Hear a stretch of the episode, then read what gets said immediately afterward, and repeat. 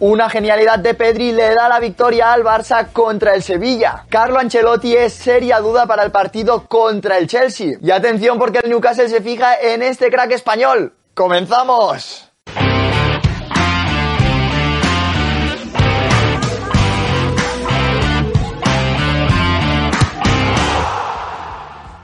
Buenos días, buenas tardes y buenas noches. ¿Qué tal estáis, familia Post United? Espero que estéis todos bien y bienvenidos a un nuevo Post News. Y empezamos hablando del Fútbol Club Barcelona porque el Barça tenía un partido muy importante este domingo, partido contra el Sevilla en el Camp Nou. Y un encuentro que fue muy disputado, el Barça que tenía el balón dominaba más y el Sevilla que se sabía defender y que aprovechaba también sus oportunidades al contraataque. Y en la primera mitad apenas subieron ocasiones, la más clara una de Frenkie de Jong que remató de cabeza y lo mandó por encima de la portería de Bono y una primera parte en la que también hubieron dos acciones polémicas en las dos áreas, una protagonizada por Rekic y la otra por Araujo, por dos supuestas manos que el árbitro decidió no sancionar. Así que el partido se fue sin goles al descanso, 0 a 0, igualdad máxima en la segunda parte. Y la segunda mitad siguió con el mismo planteamiento, el Barça seguía atacando teniendo ocasiones, pero le faltaba llegar el gol y el Sevilla amenazaba con bastante peligro en las contras. Pero para el conjunto azulgrana apareció eh, Pedri, el joven canario, que se sacó un auténtico golazo después de hacer dos amagues que deja dos futbolistas del Sevilla sentados, cruza el balón desde fuera del marcó un auténtico golazo que le dio la victoria y los tres puntos al Barça. El Barça que con esta victoria escala hasta la segunda posición y se sitúa a 12 puntos del Real Madrid, el líder. Bueno, ya que hemos estado hablando del Barça-Sevilla en el quiz de este Post News, aprovechamos para preguntaros en qué año ganó el Sevilla la Copa del Rey en el Camp Nou. Ya sabéis, dejad la respuesta en comentarios y al final del vídeo os daremos la solución. Todo en una jornada de domingo para el Barça muy importante porque ya se hizo oficial el acuerdo entre Spotify y el conjunto azulgrana, asimismo lo ratificó la asamblea de compromisarios. Así que el acuerdo de patrocinio ya está cerrado, es oficial y atención porque durará 12 años y el Barça va a recibir 435 millones de euros por el trato. Y recordamos que dentro de este acuerdo entraban también los derechos del nombre del estadio que a partir de ahora se llamará Spotify Camp Nou. Así que estará este nombre asociado con el estadio por las próximas 12 temporadas y atención porque también estará presente en la parte delantera de las camisetas tanto del equipo masculino como del femenino durante cuatro temporadas. Todo en un trato que también incluye el patrocinio de las camisetas de entrenamiento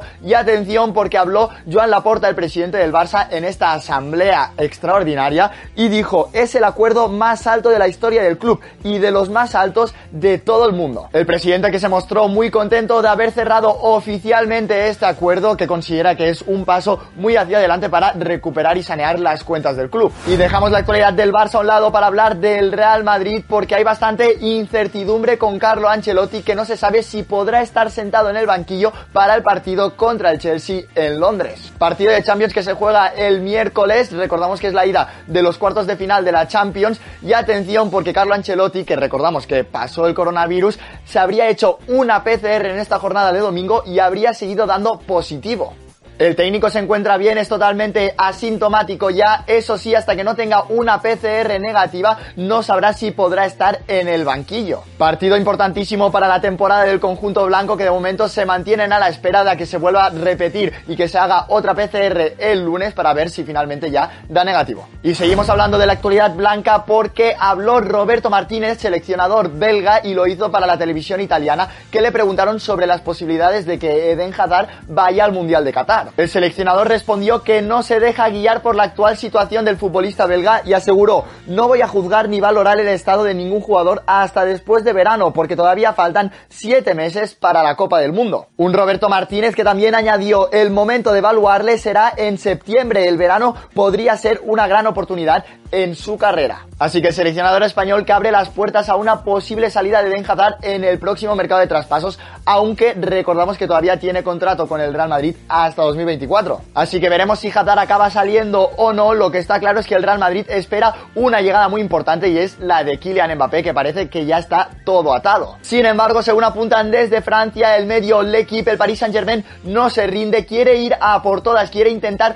una última baza para hacer que Kylian Mbappé renueve 2009 con el conjunto parisino y es ofrecerle la capitanía. Así que aparte del megacontrato multimillonario que le pondrían encima de la mesa, también estaría este plus de ser el capitán del Paris Saint Germain para intentar hacer que cambie de opinión. Y hablamos del fútbol español porque hubo jornada en la liga en este domingo. Jugó el Betis que goleó a Osasuna 4 a 1 con actuación muy destacada de Juanmi que marcó un doblete y también repartió dos asistencias. Así que el Real Betis que está en la lucha para los puestos Champions, así como también el Athletic Club que jugó contra el Elche y ganó 2 a 1 ya intenta mirar hacia Europa. Con esta victoria se colocan únicamente a un punto del Villarreal, que es el séptimo clasificado de la liga, por lo tanto que está en puestos de Conference League. Más partidos, reparto de puntos en Mestalla, Valencia y Cádiz 0 a 0. Y el Granada que empató in extremis contra el Rayo Vallecano gracias a un gol de Luis Milla justo antes de finalizar el partido. Nos dirigimos hacia Inglaterra para hablar de la Premier League porque jugó el Tottenham que goleó 5 a 1 al Newcastle, un Tottenham